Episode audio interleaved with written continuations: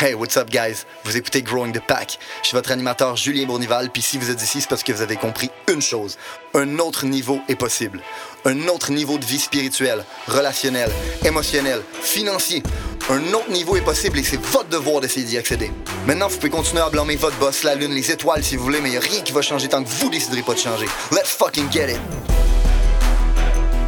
Hey, what's up, guys? Bienvenue à un nouvel épisode de Growing the Pack. Aujourd'hui, un épisode complètement différent. Un épisode différent dans le contexte où je suis tout seul. Je suis chez moi. C'était un épisode qui n'était pas prévu. D'habitude, on se rencontre une fois par mois, puis on filme tous les podcasts du mois d'un coup. Pour la simple et bonne raison que c'est plus time efficient. Euh, être un podcaster n'est pas mon métier. On ne fait pas d'argent avec ça. On le fait parce qu'on considère qu'on a une responsabilité morale de partager les philosophies, les principes qui nous ont permis de devenir la personne qu'on est devenu. Puis que si ça peut aider d'autres gens à améliorer la qualité de leur vie, comme ça l'a amélioré la nôtre, ben c'est notre responsabilité de les partager. J'ai décidé de prendre la parole aujourd'hui de façon imprévue pour la simple et bonne raison qu'il y a des choses qui se passent en ce moment qui me troublent énormément. On en a débattu avec l'équipe. Il y a certaines personnes qui essayait de me dissuader de prendre la parole en disant que ça pouvait nuire au brand. Mon père a essayé de me dissuader de faire ça, me disant que je devrais laisser les experts donner leur opinion. Aussi contre-intuitif que ça peut paraître, c'est les raisons qui m'ont poussé à vouloir prendre la parole. Pour la simple et bonne raison que je me suis dit, si c'est pas moi qui va le faire, c'est qui qui va le faire? La plupart des bonnes décisions que j'ai faites dans ma vie, dans lesquelles j'ai eu un impact sur les gens autour de moi, c'est parce que j'ai décidé de prendre la responsabilité là où les gens ne voulaient pas la prendre. Puis en passant, voici le concept de développement personnel pour vous aujourd'hui, parce que le podcast, pour le reste, n'a pas nécessairement un, aspect de développement personnel. Il y en a un, mais vous allez devoir le creuser un peu avec moi. Avant de commencer dans le sujet, je tiens à vous répéter une chose. Le podcast, c'est pas notre carrière. On fait pas d'argent avec ça. On le fait parce qu'on a une responsabilité morale. Puis c'est la raison pour laquelle on prend la parole aujourd'hui. Donc, si jamais vous voyez de la valeur dans ce qu'on vous enseigne, dans ce qu'on vous partage, n'hésitez pas, venez nous voir, venez nous parler, venez liker, venez commenter, dites-nous votre opinion. Laissez-nous des reviews sur Apple Music. Sincèrement, ça nous aide plus que vous pouvez l'imaginer. Plus qu'il y a de gens qui nous laissent des reviews, plus qui prend ranking le podcast. Puis éventuellement, plus qu'il y a de gens qui le voient accessible à leurs yeux. Puis ce que ça fait, c'est qu'il y a plus de gens qui vont avoir accès à l'information que vous avez accès, qui nous a permis, nous, d'être capables de changer notre vie. Maintenant, si on embarque dans le vif du sujet, il y a certaines choses qui m'ont vraiment offusqué cette semaine puis que je tenais à vous parler. Puis on va commencer avec la petite danse de Horatio, OK, sur la fameuse chanson Horatio. De 1, c'est vraiment de mauvais goût. De 2, c'est vraiment déplacé. Puis de trois, what the fuck? On est-tu vraiment en train de juger le contenant et non le contenu? Ce que je veux dire, c'est que le lendemain de tout ça, il y a plein de gens qui ont commencé à dire Hey, on devrait pas. On, devrait pas le juger, le gars a le droit de danser, puis le gars a fait une petite vidéo, est-ce qu'il s'excuse, puis il pleure, puis c'est bien émouvant. Puis là, tout le monde dit Ah, oh, pauvre Horatio, on est avec toi, continue à danser. Puis j'ai même vu quelqu'un en commentaire qui a dit Personne devrait avoir le droit de le juger. Euh, oui, on devrait avoir le droit de le juger. Le gars est en train de prendre des décisions pour l'ensemble de la nation. S'il n'y a personne qui le juge, c'est un peu dangereux. On s'entend? Puis au-delà de ça, on est vraiment en train de juger le contenant et non le contenu? C'est pas la danse qui dérange. Je m'en calisse qui danse. Il a bien le droit de continuer à danser s'il veut. S'il veut danser la danse des canards, il a le droit de le faire. S'il veut danser la danse de la pluie, il a le droit de le faire. Si ça tente de devenir un acteur dans son temps libre, j'en ai vraiment rien à battre de ce qu'il fait de son temps libre. Moi, ce qui me dérange, c'est le contenu sur lequel il danse. C'est d'être dans un contexte où on est en train d'appliquer des lois qui sont anticonstitutionnelles. Donc, on nous retire nos droits, puis c'est pas une théorie du complot, c'est un fait, OK? Est-ce que c'est dangereux en ce moment? Non, mais il y a quand même des risques à prendre cette direction-là. Et le ministre qui impose ces lois-là fait une danse disant Retire-moi tous mes droits, je te donne le go. Je suis vraiment pas d'accord avec le fait que tu me retires tous mes droits, je te donne vraiment pas le go. Puis après ça, je sais, il y a du monde qui vont dire Mais Julien, tu comprends pas, c'est de l'humour, dans le fond, c'est. C'est un jeu de mots avec le nom du, du, euh, premier ministre, le go. Oui, je, sais, je suis pas cave. J'ai compris que c'est un jeu de mots. C'est pas parce que c'est un jeu de mots que ça veut dire que c'est, c'est pas de mauvais goût. C'est pas parce que c'est un jeu de mots que ça veut dire que c'est pas déplacé. Là, je pense que tout le monde peut s'entendre sur le fait que le gars a fait une grosse erreur de jugement. Hein. Moi, ce que je veux vous amener à réfléchir maintenant, c'est si le gars a fait une erreur de jugement là-dessus, ça se peut-tu qu'il ait fait d'autres erreurs de jugement? Ça se peut-tu? Ça se peut-tu qu'en ce moment, le, gouvernement fait des grosses erreurs de jugement puis que c'est pas dans l'intérêt public, même si c'est dépeint comme étant dans l'intérêt public? Je veux dire, c'est pas comme si c'était la première fois dans l'histoire de l'humanité que des gouvernements manquaient de jugement. C'est pas comme si c'était la première fois dans l'histoire de l'humanité que les gouvernements prenaient des décisions qui n'étaient pas nécessairement dans l'intérêt des citoyens et du public. Je vais vous conter une histoire j'ai l'impression, on a un beau proverbe au Québec, je m'en souviens, mais j'ai l'impression qu'on ne se souvient pas de grand-chose. C'est une histoire qui est vraie. Je vous invite à, la rechercher. Elle s'est passée en 1957 à Montréal. Pour vous mettre dans le contexte, c'est une jeune mère de famille de 33 ans avec sa petite fille de 4 ans. Peut-être que vous avez des amis qui ont un enfant, fait qu'imaginez-vous être à la place de cette mère-là de famille qui est peut-être votre amie, ou peut-être que vous, vous êtes une mère de famille, ou peut-être que vous, vous êtes le, père de famille, puis votre blonde a 33 ans, ou elle a peut-être pas 33 ans, mais vous avez un enfant de 4 ans. Bref, vous êtes capable de vous mettre dans le contexte. OK? Cette mère-là de famille, elle avait été diagnostiquée pour des troubles maniaco-dépressifs. Sa famille s'inquiétait pour elle. Sa famille lui ont demandé d'aller consulter un psychiatre parce qu'il s'inquiétait pour elle. Sous la pression de sa famille, la jeune mère de famille a décidé d'aller consulter un psychiatre à Montréal, à l'Allen Memorial Institute, sous la charge du docteur Cameron. La mère de famille a commencé à prendre des traitements avec le docteur Cameron par contre, les traitements n'avaient pas vraiment l'effet escompté. Chaque fois qu'elle revenait chez eux, était de plus en plus mêlé. était tellement mêlé qu'il était même plus capable d'attacher ses souliers. était tellement mêlé qu'il était devenu comme un enfant.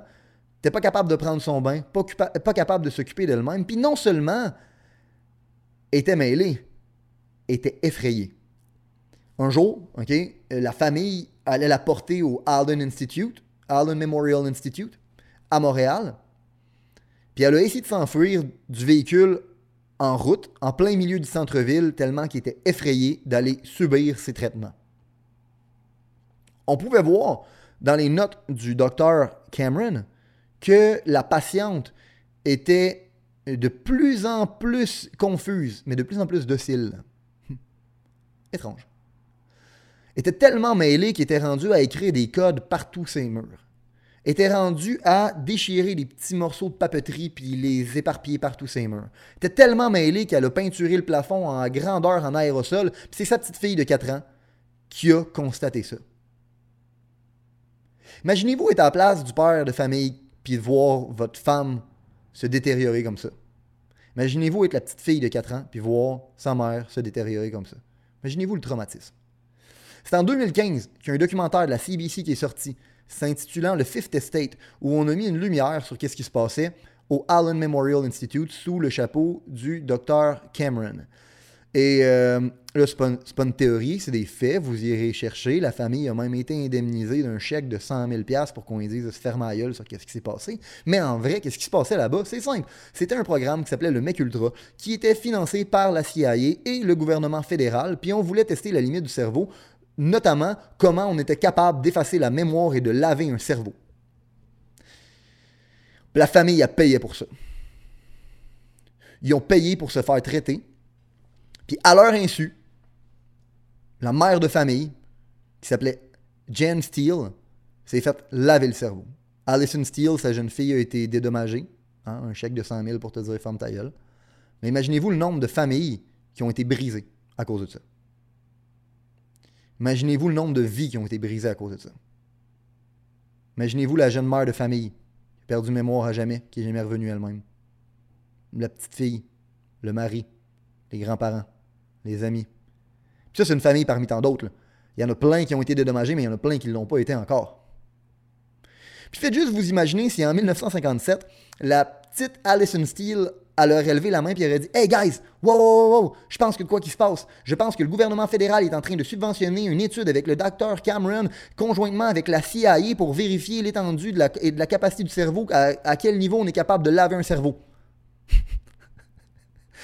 Ce que vous imaginez comment elle aurait été catégorisée conspirationniste, théorie du complot. Voyons donc, c'est impossible. Probablement qu'il aurait donné le même traitement que sa mère. C'est ça qui se serait passé, Calis. Puis pourquoi je vous compte ça? C'est pour que vous compreniez que des fois, les théories du complot, c'est pas des théories, c'est des faits, c'est des choses qui sont vraiment arrivées. C'est pas comme si c'était la première fois dans l'histoire de l'humanité qu'un gouvernement manquait de jugement.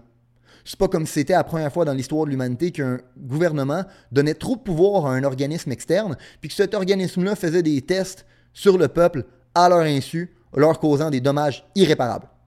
Pas comme si c'était la première fois que ça arrivait. Là, by the way, je vais juste comme mettre un, bémol. Je suis pas en train de dire que c'est un complot en ce moment qui se passe, qui est organisé par Bill Gates puis les Reptilian Shapeshifters, ok? Puis qu'en bout ils veulent nous introduire un vaccin euh, qui va tout nous rendre malades grâce au 5G, puis que Horatio, il est payé par la CIA. Calm your fucking tits. C'est pas ça que je suis en train de dire. De un, Horatio est pas payé par la CIA, il est payé par l'OMS, ok? Puis au-delà de ça, moi, ce que je suis en train de soulever comme, comme point, c'est plutôt que on devrait se poser des questions on devrait avoir le droit de se poser des questions. Pour la simple et bonne raison que c'est pas la première fois dans l'histoire de l'humanité qu'un gouvernement fait manque de jugement, qui prend des décisions à l'insu de sa population, qui donne un pouvoir à des organismes externes, puis qui font des dommages irréversibles. C'est pas comme si c'était la première fois que ça arrivait. Si on est pour marquer, je m'en souviens, sur nos crises de plaques de char, faudrait peut-être qu'on se rappelle de deux, trois petites choses de temps en temps. Puis je sais, il y a plein de monde qui vont me dire mais Julien, c'est impossible. Dans le fond, si c'était faux ce qui se passe en ce moment, ou si on avait des questions à se poser, les ordres professionnels, ils seraient là pour nous. Les ordres professionnels, ils élèveraient les flags, eux autres.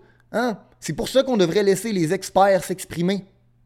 Parce que c'est eux les experts, nous, on n'est que des pauvres citoyens. On sait rien, on est trop stupides.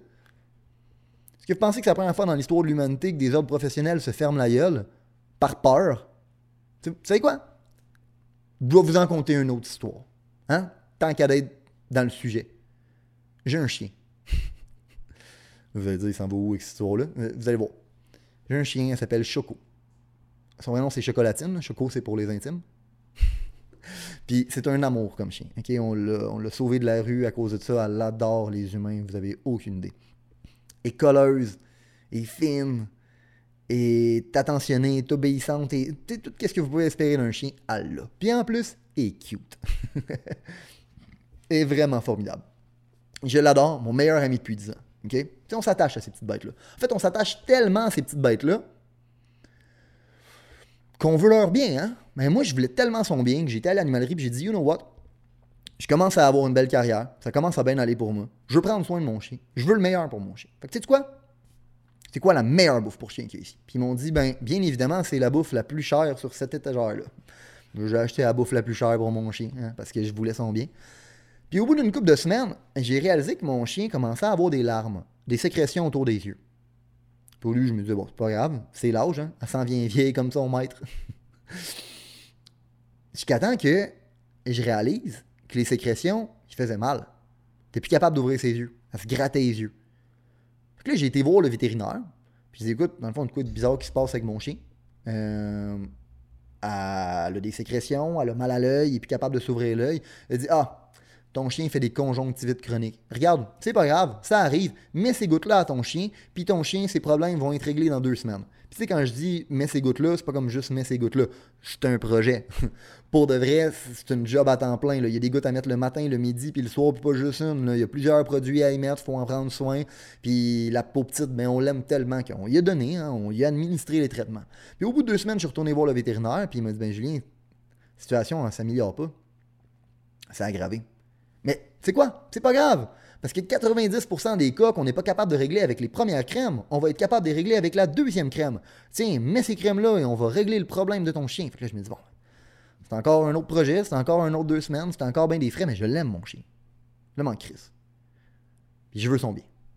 Fait qu'on y administre le traitement pendant deux semaines de temps. On retourne voir le vétérinaire, puis dit Julien, la situation s'est pas améliorée, s'est encore empirée. Là, il va falloir que tu un optomologiste pour chien. Un optomologiste pour chien. Combien de personnes qui auraient abandonné avant de se rendre là, là, en vous plus moi? je l'aime, mon chien. J'ai les moyens. Je me dis, je veux prendre soin d'elle. Let's go. Optomologiste pour chien. J'arrive là-bas, puis elle me dit, Julien, c'est quoi qui mange ton chien? Parce que d'habitude, pas supposé d'avoir développé cette maladie-là à son âge. Puis c'est même pas dans la sorte de chien, dans la race de chien qui est supposé développer cette maladie-là. Y a-tu de quoi qui a changé? C'est quoi que tu lui donnes comme nourriture? Est-ce que c'est la nourriture X? Fait que là, je dirais pas le nom de la nourriture, bien évidemment. Hein, mais si jamais vous êtes curieux, n'hésitez pas. Venez me voir, écrivez-moi. Ça va me faire plaisir de vous le dire parce que je pense que, tu sais, dans le fond, si, ça a fait du mal à mon chien, ben, j'aimerais peut-être ça qu'on puisse en protéger d'autres. Fait que, euh, elle m'a dit, Julien, est-ce que c'est cette nourriture-là, la nourriture X que tu donnes à ton chien? J'ai dit, ben oui. comment ça se fait que tu sais que j'y donne du canisource grand cru? Puis là, là, elle m'a dit Ben, attends, regarde. Fait que là, elle, est partie dans son bureau. Elle a pris une pile de dossiers, puis elle me l'a amené, puis elle a dit Regarde, c'est tous les chiens qui ont eu ces problèmes-là suite à cette bouffe-là.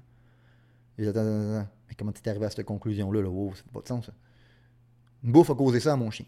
J'ai dit Ben, regarde, il y a plein de chiens qui venaient me voir avec leur maître. Puis j'étais pas capable de comprendre qu'est-ce qui se passait parce que, comme ton chien, il était pas supposé de développer ce problème-là jusqu'à temps qu'un maître vienne avec deux chiens de deux âges différents, de deux races différentes, puis les deux en même temps ont développé le même problème.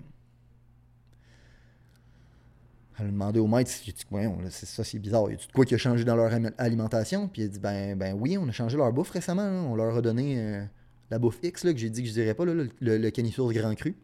Fait que, euh, fait que elle a fait OK, wow, c'est ça qui a changé. OK, attends. Elle a appelé tous les autres clients, puis elle s'est aperçue qu'ils avaient tous commencé à donner ça à leur chien. J'ai été en tabarnak. J'étais allé à l'animalerie, bien évidemment, puis je leur ai dit, là, guys, tu sais, je comprends que c'est probablement la bouffe que vous vendez le plus cher, puis celle que vous faites le plus de commission dessus, puis c'est bien correct, ça me dérange pas en bout de ligne. Si c'est la meilleure pour mon chien, I'm all for that. I'm all for it. Mais c'est pas la meilleure. Ça a causé des dommages irréversibles à mon chien. Sais, dans le fond, est-ce que ça vous est déjà arrivé d'avoir une poussière dans l'œil ou une graine dans l'œil ou quelque chose? Ouais, hein, probablement. Ben, ça fait mal en calice. Hein? Mais imaginez-vous avoir ça pour le restant de vos crises de jour. Ouais, c'est ça qui se passe avec mon chien. Fait qu'elle a un œil qui reviendra jamais à la normale, puis un qui a commencé un petit peu à regagner un peu. Dommage irréversible.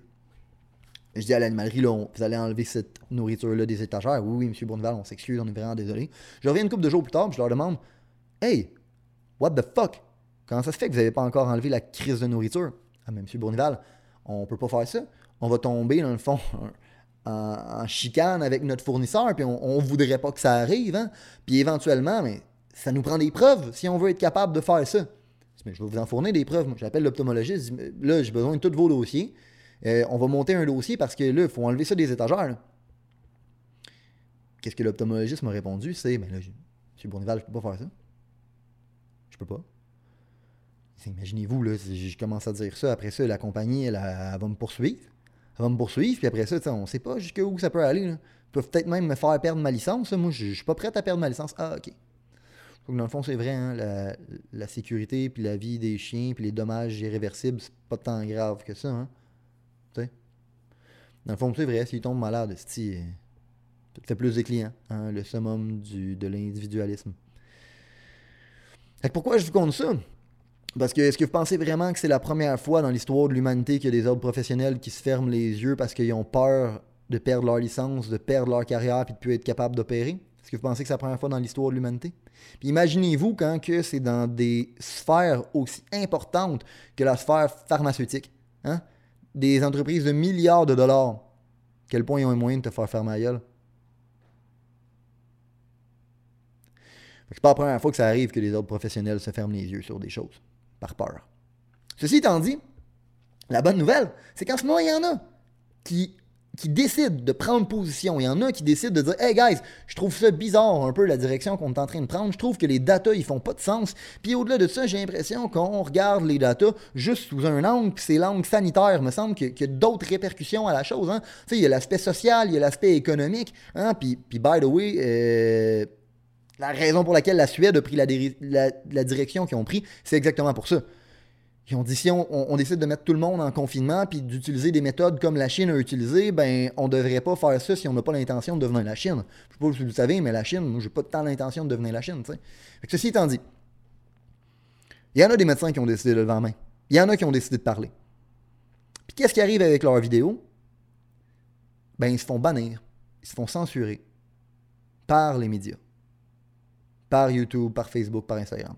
Vicky, a même posté une photo sur Instagram qui disait que euh, de ne pas oublier de prendre ses vitamines parce que ça allait, être, ça allait en fait être capable de booster ton système immunitaire. Puis si tu as un système immunitaire en santé, tu allais être en meilleure position pour pouvoir combattre le corona. Ben, ils ont supprimé son post parce que ça allait contre les règles de leur communauté. Puis en ce moment, je trouve ça grave. Parce qu'on est en train de censurer l'information au nom de la science. Puis je veux juste vous rappeler une chose, la censure n'a jamais servi la science. La censure a toujours servi le pouvoir. Encore une fois, c'est pas comme si c'était la première fois que des gouvernements décidaient de censurer certaines sphères de la population pour les garder dans l'ignorance, puis éventuellement, ça n'a jamais servi les intérêts du peuple. Hein? Les partis communistes, la censure, ça vous dit rien? Les nazis puis la censure, ça vous dit rien? Dans le contexte d'un pays libre, je pense que je devrais avoir le droit, moi, à l'accès à l'information. Je devrais avoir le droit de me poser des questions, puis je devrais avoir le droit de me forger mon propre opinion. Hey guys, j'en ai écouté des documentaires sur le Flat Earth Society, je suis pas mal sûr que la Terre est ronde. Il semble je devrais avoir le droit d'avoir accès à ces vidéos-là. Je trouve ça louche, moi, quand on commence à censurer des trucs comme ça. Je trouve ça louche parce que je trouve que c'est une atteinte à notre liberté d'expression, qui est un pilier fondamental de notre pays. Puis ce que je trouve dommage en ce moment, c'est la division qui est en train de se passer. Les médias ont toujours été très bons à opérer cette stratégie-là, en diviser pour mieux régner. Fait qu'on a les deux extrémités. C'est soit que tu es un conspirationniste, un fou, ou tu es un pauvre mouton qui suit les indications. De un, je pense que ça prend de tous les types de personnes pour faire un monde. C'est correct qu'il y ait des gens sceptiques. S'il n'y avait pas personne qui était sceptique, la science, elle n'aurait jamais été avancée. Hein, la science, comment qu'elle avance? C'est qu'il y a des gens qui essayent de réfuter des théories. Hmm. Ça prend des sceptiques. Puis en ce moment, on est en train de les mettre sous silence. Je trouve ça dangereux qu'on voit uniquement un côté de la médaille, parce qu'on sait très bien qu'il y a toujours plusieurs côtés de la médaille, puis qu'on prenne nos décisions uniquement sur un côté de la médaille. Puis je pense qu'on oublie une chose fondamentale on est tous des humains. On veut tous la même chose. On veut tout le bien de nos citoyens, de nos frères, de notre famille, de nos amis. Il n'y a personne qui veut la mort des aînés. Personne. Mais aussitôt que tu lèves la main et tu trouves que les mesures mises en place sont bizarres, ben es soit un esti conspirationniste ou tu es un sale capitaliste qui est prêt à sacrifier les aînés au nom du profit. Ta gueule! Puis là, on se retrouve avec des phrases qui n'ont aucun sens du genre La santé, ça n'a pas de prix. Hein? Puis là, la santé, c'est devenu l'autorité suprême qui règne par-dessus tout. Puis là, on est en train de sacrifier l'économie puis la liberté sous le prétexte que la santé, ça n'a pas de prix. De un, ta gueule. La santé, ça a un prix. Ça coûte 264 milliards au gouvernement canadien par année pour notre système de santé. La raison pour laquelle on a une meilleure espérance de vie au Canada que dans les pays du tiers-monde, C'est parce qu'on a un bon système de santé. Puis pourquoi on a un bon système de santé? C'est parce qu'on a une économie qui est assez solide pour être capable de nous permettre d'investir dans notre système de santé. Si on nuit à notre économie, puis on scrape notre économie à jamais, je vous confirme qu'on est en train de mettre en péril notre système de santé. J'ai l'impression qu'on prend les décisions sous un seul angle, sans prendre en considération qu'il y a plusieurs répercussions. Hein. il y a des répercussions sociales, il y a des répercussions économiques et oui, il y a des répercussions sanitaires. Mais les répercussions sanitaires, c'est les seules qu'on regarde en ce moment, comme si toutes les autres devaient être sacrifiées au détriment ou au profit de la santé et de la sécurité. Je veux juste vous rappeler une chose, guys. Des peuples, des nations, le Québec dans le temps, le FLQ, en passant, je ne suis pas un séparationniste, mais je veux juste vous dire, le peuple québécois euh, a déjà été à la guerre dans le passé. Les peuples, les nations et nos ancêtres ont déjà été à la guerre dans le passé parce qu'ils considéraient que leur liberté avait une plus grande valeur que leur sécurité et leur santé. On prend notre char à tous les jours parce qu'on considère que la liberté qui nous amène vaut plus que les risques qu'on prend. Puis en passant, il y a plus de décès dans le monde en ce moment d'accidents de voiture que du coronavirus. Est-ce qu'on a arrêté de prendre nos chars? Est-ce que vous savez le nombre de choses en ce moment qui mettent en danger notre sécurité puis qu'on n'a jamais arrêté? Les avions, la pollution, le fast-food. Depuis quand la santé s'est rendue l'autorité suprême? Depuis quand la santé, c'est la chose qui est la plus importante au-delà de nos libertés de l'économie? Je m'excuse, mais une vie en santé et en sécurité derrière des barreaux, ne m'intéresse pas. Une vie sécuritaire, sans liberté, ne vaut pas la peine d'être vécue. On n'appelle pas ça une vie, on appelle ça la survie. L'essence même de la vie, c'est d'être capable de prendre des risques. L'essence même de la vie, c'est d'avoir le droit de faire le choix. L'essence même de la vie, c'est nos connexions puis nos relations humaines. C'est ça l'essence même de la vie. Puis en ce moment, on est en train de sacrifier tout ça au nom de la santé et de la sécurité. Je suis pas en train de dire qu'il n'y a pas de risque sanitaire, là. Je suis pas en train de dire qu'il n'y a pas de risque au niveau de la santé. Je suis en train de dire qu'il y a plusieurs degrés de conséquences, puis on devrait les évaluer. Je, vais vous en donner un exemple. Si tu vas au gym, premier degré de conséquence, hein, c'est de te dire que si tu y vas en hiver, prenons cet exemple-là parce que c'est plus facile. Si tu y vas en hiver, le premier degré de conséquence, c'est de te dire ben Chris, il fait frais dehors, il va que j'aille déneiger mon char, il va que je m'habille en conséquence, que je me mette des bottes, il va faire frais dans mon char, je vais me rendre jusqu'au gym, il va que je prenne une heure et demie de ma vie que j'aurais pu investir ailleurs pour être plus productif. Mais le deuxième degré de conséquence, c'est de te dire que si tu fais ça, ben, en bout tu vas avoir une meilleure santé physique, une meilleure santé mentale, tu vas probablement avoir une plus belle shape. Hmm? Ça, c'est le deuxième degré de conséquence le fait de subir le premier degré fait que le deuxième degré, ben, tu as une meilleure santé physique mentale. Puis vu que dans plus de ça, ben, tu parais mieux, mais qu'est-ce que ça peut faire? C'est qu'au niveau du troisième degré de conséquence, tu peux te dire, you know what? J'ai une meilleure confiance en moi, j'ai plus d'énergie, puis je suis capable d'accomplir plus de choses dans une journée. Fait qu'il y a toujours plusieurs degrés de conséquences dans toutes les décisions qu'on prend.